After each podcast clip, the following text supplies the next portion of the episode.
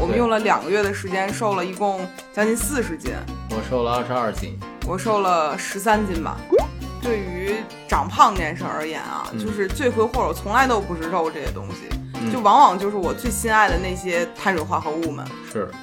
比起我们每天一定一定要去做多少组什么 HIIT 呀、或者说我们一定要在跑步机上跑够多少分钟啊，更好的一个方法应该就是你在日常生活当中多做一点人该做的事儿。我用四五年的时间，大概是前两年不会上厕所，后两年不会吃饭。这个减肥法它的食谱，我看到那一瞬间，我就想把骗子这个章摁在上面，我觉得太坑人了。对，你可以创一个侏罗纪的减肥法，侏罗纪过分了，周口店减肥法了。大家每天想吃饭呢，就出去打个猎。那很健康，听起来对。，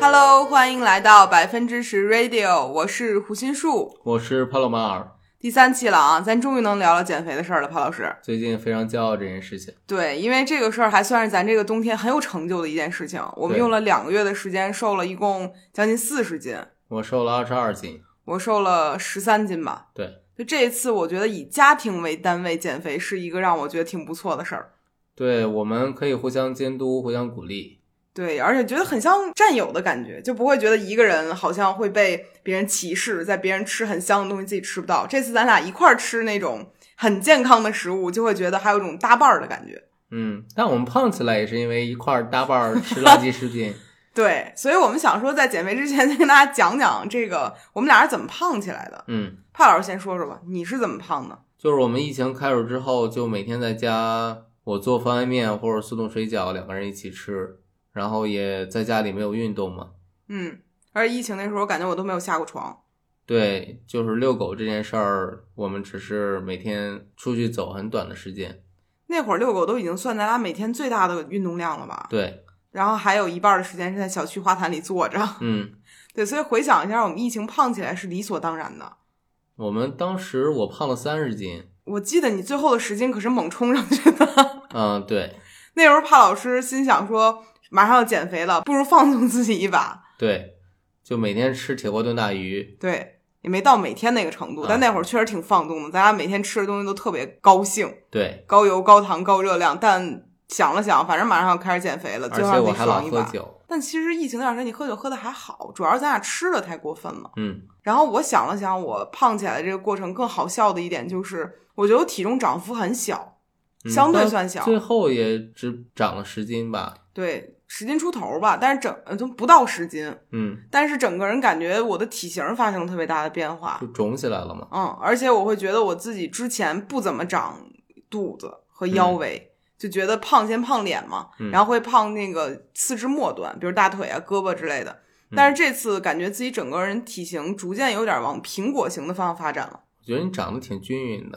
但是我觉得那会儿就就是有点奇怪，就体重没有发生变化，但居然体型会发生变化，嗯，就是是完全跟家里躺出来的。就是你肌肉含量其实在降低嘛，对，然然后脂后肪在增长，对，而且还会由于吃的食物的热量，比如说不止热量啊，就摄入钠很多，就高嗯油、高盐，整个人就会特别肿。就嗯早上起来的时候，感觉自己脸已经比腰宽了那种程度。所以那个时候我在想，我们是不是该为我们拍 vlog 这个事儿稍微注意一下个人形象？不要每次我剪视频都把外轴拉到一百零五，是 吗？对，然后我觉得太肿了，而且嗯人肿了之后五官就会变小，鼻子会变大，眼睛会变小，对整个人看起来就特别的不精神。嗯，这也是我们最开始想要去减肥的原因。虽然说是赖疫情吧，但是也赖咱俩。我看好多也有朋友在家里面是，比如在家去运动啊，或者说是自己做饭健康饮食，人还瘦了呢。嗯，所以完全是咱俩的锅，你想想呢？对，就是懒嘛，就是觉着速冻水饺什么的方便。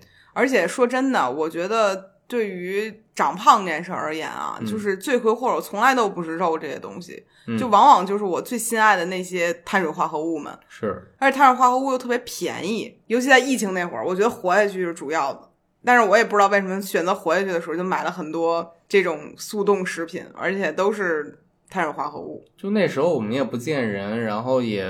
没太在意这件事儿吧。嗯，那会儿大家每天就是看剧，然后做一个最快的饭，然后吃完接着看，就对瘫着，都不从沙发上、床上起来。嗯，所以其实我会觉得咱们就是这次减肥的时候还是挺有动力的，就是压力，准确来讲，就因为胖的有点过分了。是，而且出于健康考虑，也该减肥了。真的，就那会儿，我感觉我自己的体力就没有办法追个公交车了，都已经。我觉得我的身体跑五十米已经累死了，百富跑了，我们都追不上。追不上。所以我是觉得那会儿咱俩开始准备减肥，有一部分是出于我们录视频的时候觉得有点肿，另外一部分更大就是觉得我不希望年纪轻轻的身体就这个素质了。对，嗯，就感觉我们远超过现在的年纪，就是身体状态基本上加一块儿也就八十多岁吧，过百了都快对。对对对对，然后就觉得身体很不好，嗯所以这次咱俩开始减肥，最开始基本上就是选择了从运动切入，加上嗯饮食。对，你还记得咱第一周的运动是大概什么样的一个频率和状态吗？我们第一周特别勤奋吧，就每周都到七练了，嗯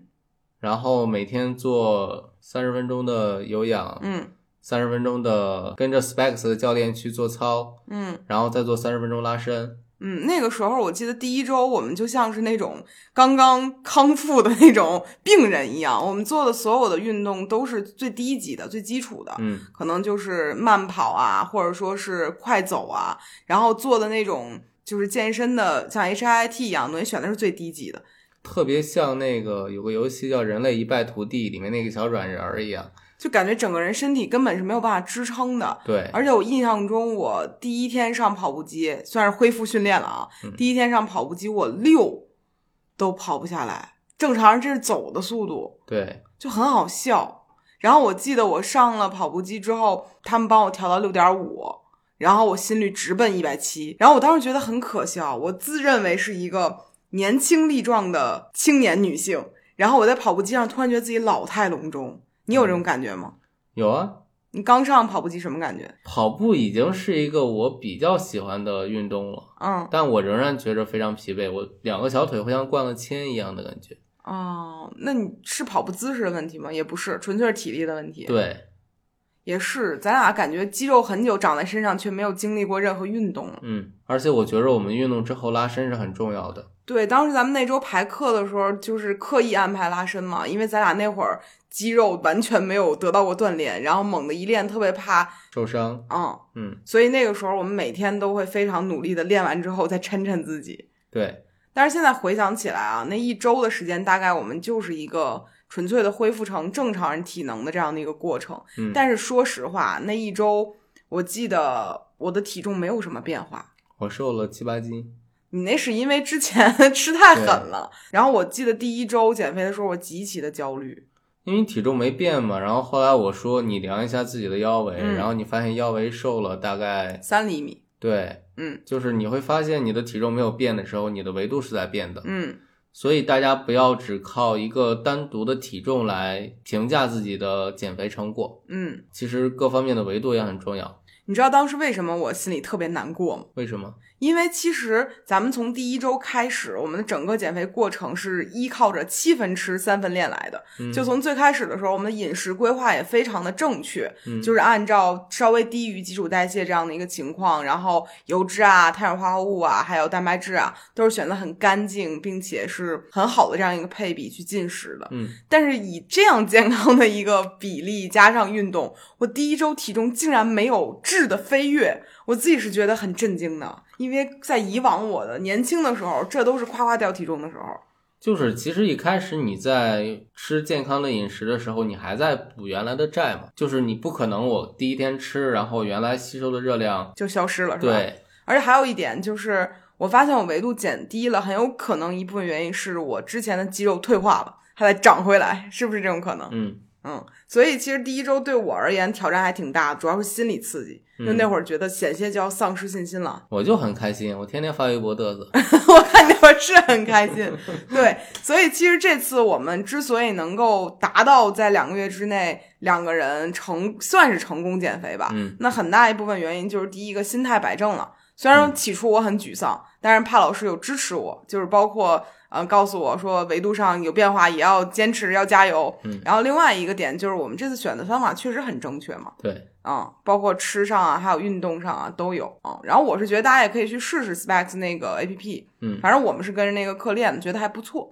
但是吃这个事儿上，我就觉得大家可能得自己多注意注意了。嗯，对，因为这段时间基本上都是帕老师做饭嘛，你分享一些健康饮食的思路吧。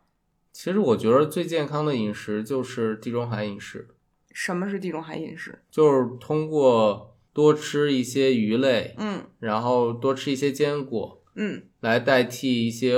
脂肪含量较高的红肉和其他的一些碳水。那在烹饪技巧上呢，就只能水煮是吗？我希望你能打破大家的这个想法。就是比如说鱼可以拿橄榄油煎一下嘛，嗯然后撒上黑胡椒，其实这样的味道不会很燥。嗯嗯我个人非常喜欢吃的，还有就是比如虾这种东西，它的烹饪真的非常简单，就是你怎么做它都不会难吃的。嗯，我觉得大家对减肥餐的印象有点太拘泥于鸡胸肉这件事儿了。而且还有那种沙拉，就很多时候大家买的那种沙拉都是生的菜叶子，对，然后我就觉得特别痛苦，因为其实我觉得熟沙拉是更好吃的，还有就是有些调料也是可以吃的，比如我们最钟爱的。最钟爱的就是海鲜酱油加小米辣。对我真的觉得这个东西简直是配万能水煮食物的东西，对，就不管是什么，就包括我们前两天去吃火锅涮羊肉，然后别的朋友选的都是麻酱，咱俩就用的是海洋酱油加这个小米辣，嗯然后结果他们纷纷倒戈到我们这边了，他们也对选择了吃这样的调料。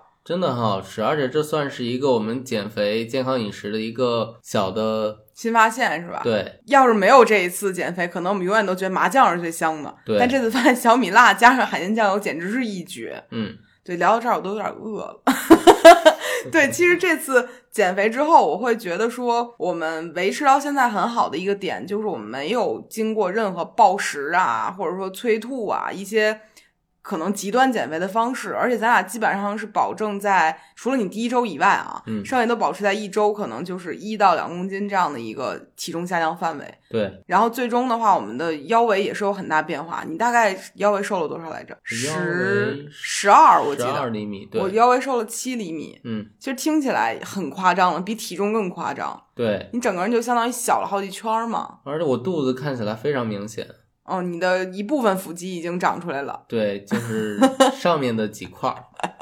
对，其实这个我觉得都挺了不起的。嗯我现在回想一下，我觉得两个月我们坚持下来都不错。而且我觉得这个减肥是可以持续的。嗯我们到现在为止，我们仍然每天吃着很健康的食物，嗯运动频率虽然稍微降低了一些，嗯但还是存在，而且我们会用一些其他的方式来代替一些运动。对，就是我前段时间看过一个理论嘛，就是说现在的人很多时候刻意去健身房，然后打车去健身房等等这些过程，有一点点画蛇添足。尤其是那天咱俩在那个广场场的时候看一个东西叫台阶儿机，对就这个东西很好笑，就是这个东西的是什么呢？就是你在上面可以不停的登台阶儿，但是如果你住在楼房的话，你完全可以走上去，嗯省掉一个好几千块钱的机器。然后我会发现，现在很多人就会选择不运动，就是嗯基础的运动就消失了。比如你下楼去取个东西，或者出门买个东西，大家就会换成在家叫个外卖，嗯或者说叫个快递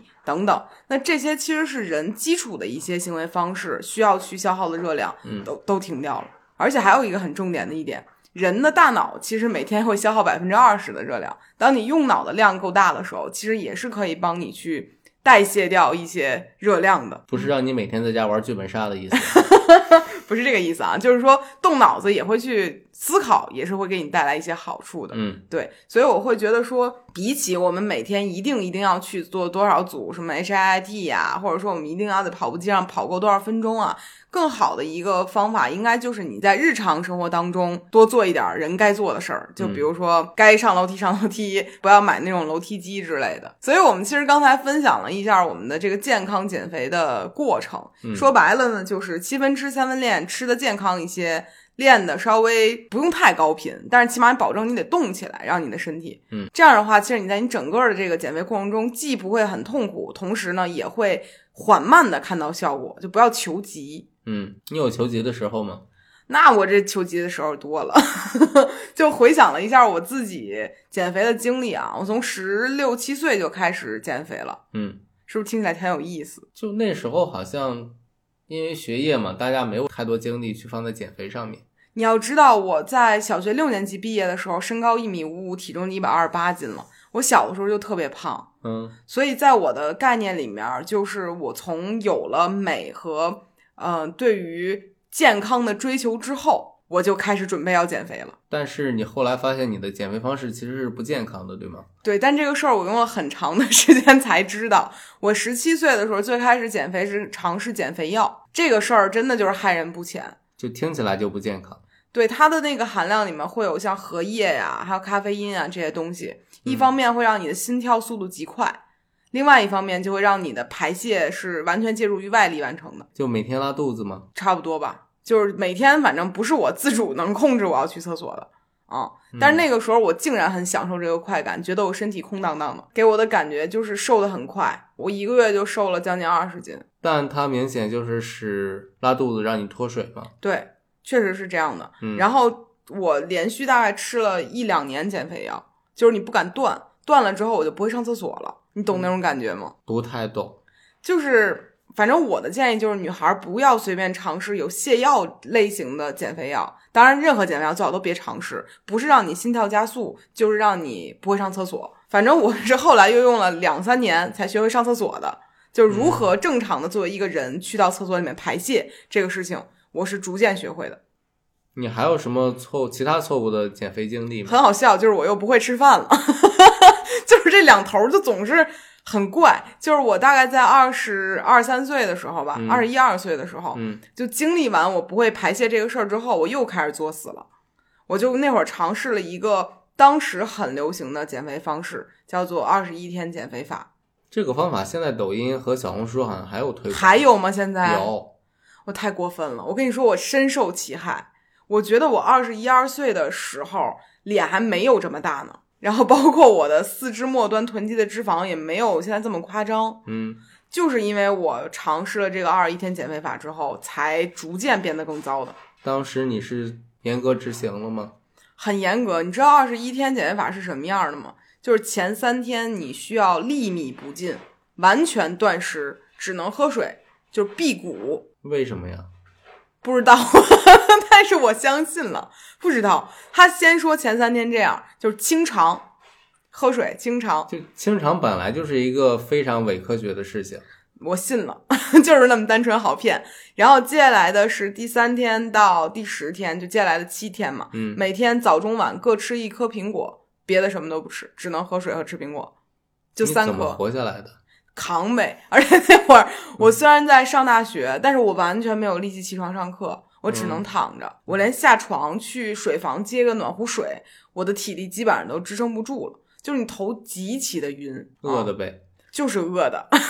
就完全整个人都快饿懵了。然后第十天的时候，我上秤发现自己瘦了十斤，那个时候我一点儿都没觉得自己有什么问题，还很高兴。我后来才知道，我已经脱水了。饿成这样还能高兴出来呢？呃，人的求生本能是很强的， 所以当时到第十天的时候，我觉得我已经完成两个阶段的任务了，嗯，就马上进入第三个阶段了。第三个阶段最坑人，它叫百分之六十，就六成饱进食。但是你知道，人在忍受了十天的饥饿之后，你是不可能正常进食的，你可能会选择继续不进食和继续暴食。于是我很轻松的就走向了暴食。你都饿成这样了，你肯定就不知道六成饱是什么感觉了。我根本不知道，我那会儿只知道我想吃东西和我撑的要死了，只有这两种感觉。嗯，所以我到第十一天的时候，我就进入了一个暴食状态，我每天会吃巨多。就我那会儿最夸张的时候，是在学校附近的那个就是点心店买了五斤绿豆饼，全吃下去了。你知道五斤是什么概念吗？就是吃完之后，我的肚子就已经胀到我把我自己疼哭了，到这个程度。你没有催吐出来吗？我尝试过，但是不知道为什么我吐不出来。但是也正是因为那一次我没有吐出来，所以导致我后续就没有再尝试过催吐这个事儿嗯，啊。所以其实从某种程度上讲，我的食道比较深，还救了我。如果那一次我催吐成功了，可能我后续就会一直使用这种方法了。对你嗯到什么时候发现就是暴食这件事儿是错误的？你想改变？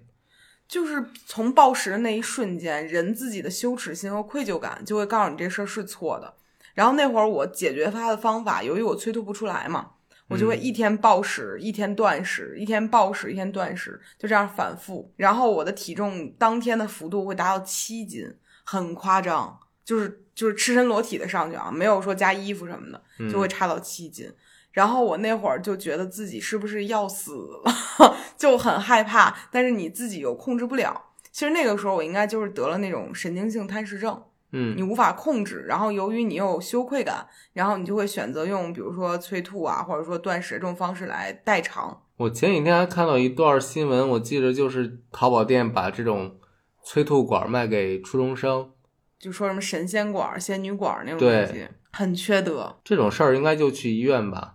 就如果你真正有类似于神经性贪食症、神经性厌食症，嗯尤其是由于减肥引起的，嗯，或者者说你是由于各种就是心理原因引起的，一定要去看医生。嗯我那个时候就是虽然我没有去看医生，但是我当时找了一些朋友就盯着我吃饭，我那会儿就不会吃饭了嘛，他们就陪着我，因为上大学嘛住寝室这个事儿比较好解决，然后就跟着我一起吃饭的时候，我会学着他们一顿饭该吃多少，然后才能够正常的按照一个。人应该吃的东西去规划自己，而真正就是学明白该吃多少这个事儿，也用了得将近两年。你大概有四五年的时间没有好好吃饭之类的。没有没有，我用四五年的时间，大概是前两年不会上厕所，后两年不会吃饭，是这样的。所以到我二十四五岁的时候，就这些问题逐步解决之后，也是其实我开始正常，比如说在公司工作呀、等等，嗯这个时候之后，我才开始去就是正常的学如何让自己的身材得到一个保持，让健康状态得以保持。所以这种错误方法真的很害人。就太害人了。而且最近我不知道你有没有看到一个很新兴的减肥方式，跟二十一天减肥法差不多的那个。那个 GM 减肥法，对对对，说什么美国什么，通用公司，对对对，说是他们创减肥法，而且好像说什么哪年就已经开始流行来着。呃，我今天查了一下，是一九八七年。对，就这个减肥法，它的食谱我看到那一瞬间，我就想把骗子这个章摁在上面，我觉得太坑人了。就是我一开始还查了一下，就是这个东西的科学来源和当时为什么会发现这个，但是后来我发现查不到，就没有根据是吗？呃，大概是因为当时互联网不发达吧。我不相信， 就是你能查出来是一九八几年，你就查不出来这。然后我就觉得这个减肥方法就很离谱，它的食谱上写的是第一天除了香蕉以外，所有水果可以随便吃，嗯第二天除了土豆以外，所有蔬菜可以随便吃。嗯，第三天是吃什么来着？第三天是吃就是水果加蔬菜，哦，也没提香蕉和和土豆的事儿。呃，提了就是除了香蕉和土豆之外的东西。哦，然后第四天又告诉我说可以吃呃四根香八根香蕉和一杯牛奶，然后我当时就看那个食谱给我看不会了， 就是一会儿吃一会儿不能吃的，就是这些食物你排列组合七天，嗯，嗯然后我就觉得为什么从头到尾就是又没有摄入钠，完全会脱水的状态，嗯然后你这个进食的东西很单一，不是碳水化合物就是纤维素，你都没有说蛋白质的摄入，就是第六天、第五天、第六天、第七天是可以吃一些肉的，但是我看了一下，在他推荐的量里，这些蛋白质含量总共也没有超过两百克。就很少，对，它根本不符合一个人一天应该进食的蛋白质含量。就是这些东西，它肯定会让你瘦的，因为你的蛋白质摄入不够，你的肌肉是会萎缩的。嗯，可能没有那么夸张的萎缩，但是一定会有的。就包对括我看到现在很多就是营养学家吧，他就会嗯提到说，哪怕你不运动，如果你嗯想保持你的肌肉含量，你要摄入足够的蛋白质才可以维持。嗯，就如果你天天就吃米饭、大面条这些东西，其实是会 流失一些的。就大家可以看一下，这个减肥法是一九八七年创造的，就是在营养学日新月异的情况下，一九八七年真的是个很久远的年份了。对，你可以创一个侏罗纪的减肥法，侏罗纪过分了，周口店减肥法吧。大家每天想吃饭呢，就出去打个猎。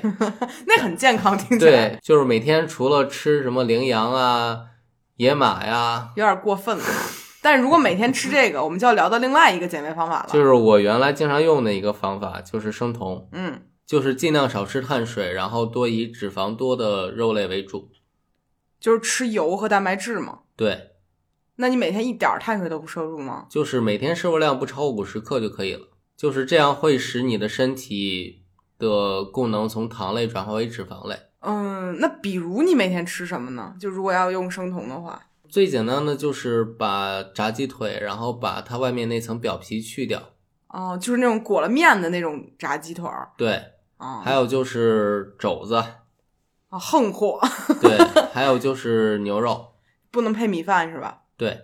就纯吃这些高油，然后高蛋白质的食物，对，还有蔬菜，然后也不用控制量，嗯，一般不太控制，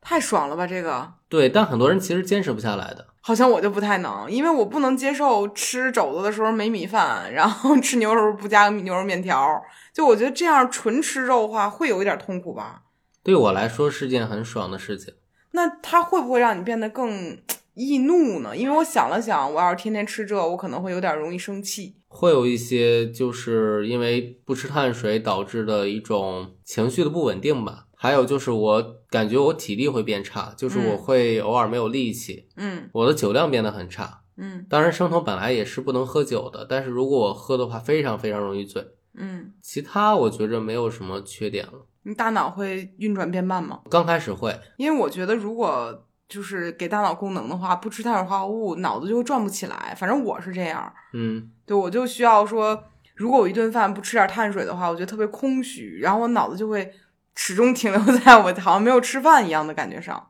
嗯，它确实是这样的，啊。就是它本来就是欺骗大脑去说以为你没有糖类摄入，嗯大脑会控制你身体的各个腺体，嗯去让它调动脂肪来来提供能量。嗯嗯。然后我会发现，有些人就是想要去生酮的时候，嗯，但他根本不知道自己有没有进入叫酮态，还叫什么？酮体，酮体有没有有没有酮体，然后我就会发现很多人就反而成为了吃糖油混合物的人，嗯，对，所以去判断自己有没有生酮是有一个专门的试纸来测的，对吗？对，嗯、如果你的尿液滴在上面是紫色的，说明你就进入了生酮状态。哦，所以这个东西是可以判断的，对吧？对，多久之后就可以判断出来？二十四小时？呃，差不多吧。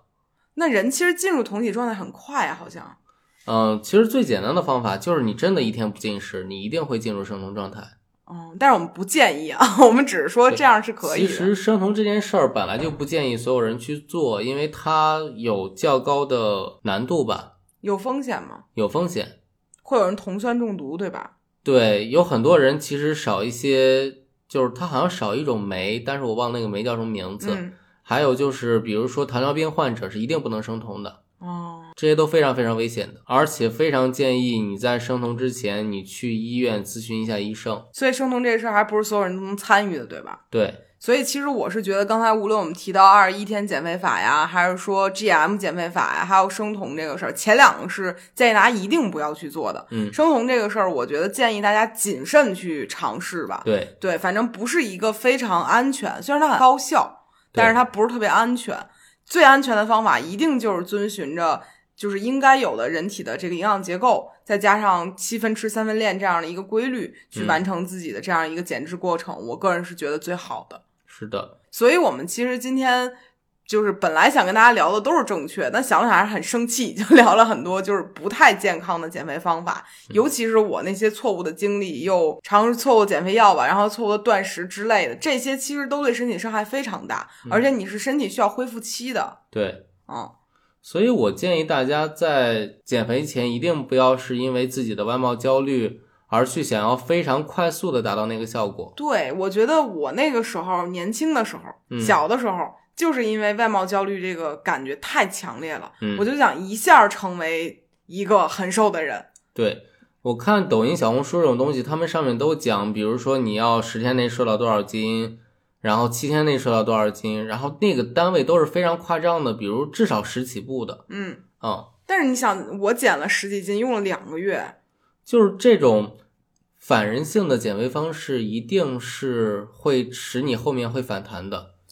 对，而且我觉得最可怕的就是会容易让你产生暴食的想法，因为你的身体很聪明，当你的热量不够，它就会想要更多的热量，然后它就会想让自己活下去，对，然后他就会想要去进食。那这个过程，一旦你产生了这样的一个想法之后，你就是根本控制不住的，你就会想去吃。对，而且吃多了之后，你又会有负罪感，你又会进到这样一个反复的情绪里面，你很嗯负糟罪糕。感，你不开心，你还会吃东西。对对就那会儿就有这种感觉，而且那个情况一定是什么东西越垃圾，你越想吃什么。因为谁吃那个都会开心的。对你就会让自己，哎，我好像又分泌多巴胺了，我又嗯快乐了，嗯对就会这样啊、所以我是觉得大家不要去追求快吧，嗯，对，千万不要说因为我外貌焦虑了，我要快，我今天一百二十斤，明天就一百一，后天一百，然后第四天下九十了，这个事儿是不可能发生的。而且我觉得大家以为的瘦有点太夸张了，就我觉得大家不要把瘦定义为一个数字，就是好女不过百嘛，这句话经常说。嗯对但是每个人身高都不一样，对，就骨头大小、骨架大小也不一样，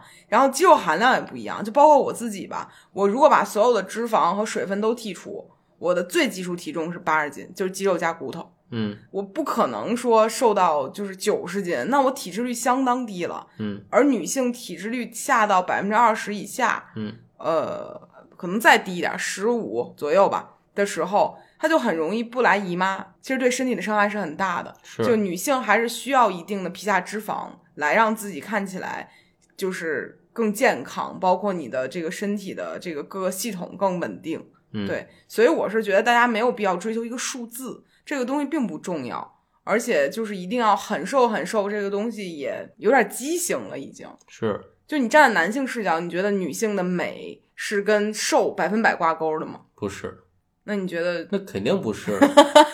那你可以说一说吗？就是大家不一定要是成为一个模板，然后去嗯活着，对，就胖瘦大家都是好看的，对，但是我觉得重点是你要自信起来呀、 对，就是你的状态其实是很影响一个人的容貌的。嗯对，但是我其实是觉得啊，就是如果只是说出于我好焦虑啊，我一百二十斤，我一百一十斤这种数字上的东西是没什么必要的。但如果你说我好像觉得我九十斤的情况下，我也觉得我身体状况不好，那你也可以去运动，吃的健康一点。如果你对觉得我一百二十斤的时候我也不好，那你同样可以做这样的事情。它嗯跟体重没有百分百的关系。但是我们之所以去强调我们数字发生的一些变化，比如说我瘦了十几斤，潘老师瘦了十几二十几斤，这个点在于我们发现自己回归到了身体最好的状态的体重上。我之前明显是超重的嘛，对，嗯然后其实我是看起来体重是没有超重的，但是我体脂率超标了，嗯，而且我整个人的状态变得很萎靡。我们早上也睡不醒，晚上也不想睡，整个人状态很不好，而且只渴望高油高盐的东西。嗯这个其实是一个很差的状态。所以我们是通过这两个月的一些呃运动的调整啊，包括饮食的调整，来回归到一个我们认为中好的状态。对，所以你觉得我们会维持这样的生活继续下去吗？会啊，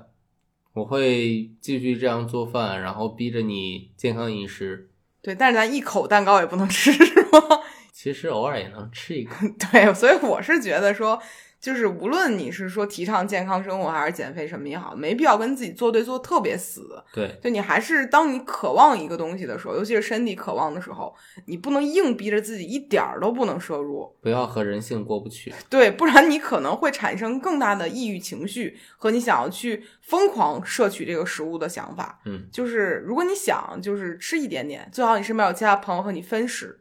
而且运动的一大优点也是可以让你多吃一些想吃的食物，对，因为这样你就会身体有热量缺口嘛，对，对你摄入的和你这个代谢掉的是有是有一个缺口的，能保证你自己还是有一点点往就是整体体质下降的空间。嗯嗯，而且我们会惊人的发现，当你保持运动之后，你的多巴胺分泌也会促使你情侣之间关系变得更好。就俩人都开心嘛，对，这样就会少了很多鸡毛蒜皮呀、吵架的事情，两个人都会以一个更加积极向上的心态来面对感情也好、生活也好的事情。嗯那今天呢，我们其实聊了很多关于啊减肥啊、减脂啊，包括一些正确和不正确的这些方法。然后我们是希望呢，在呃整个播客聊的过程中呢，能够帮助到大家一些，对，希望能做到吧？对，是希望大家都能正确的对待自己的身体，对，就不管你就是想要成为什么样子的人，但是起码要注意的一点就是，所有的方法其实你都懂，只不过你能不能做到。如果你真的希望自己成为很好的人，一定要坚持下去。如果你觉得这个事儿有点为难了，然后但你也并没有那么在意这个事儿，那也就放过自己，只要你快乐 就是最重要的。对，那我们今天的第三期的播客就到这里啦，我们下周再跟大家见面。我是胡心树，我是帕洛马尔，拜拜，拜拜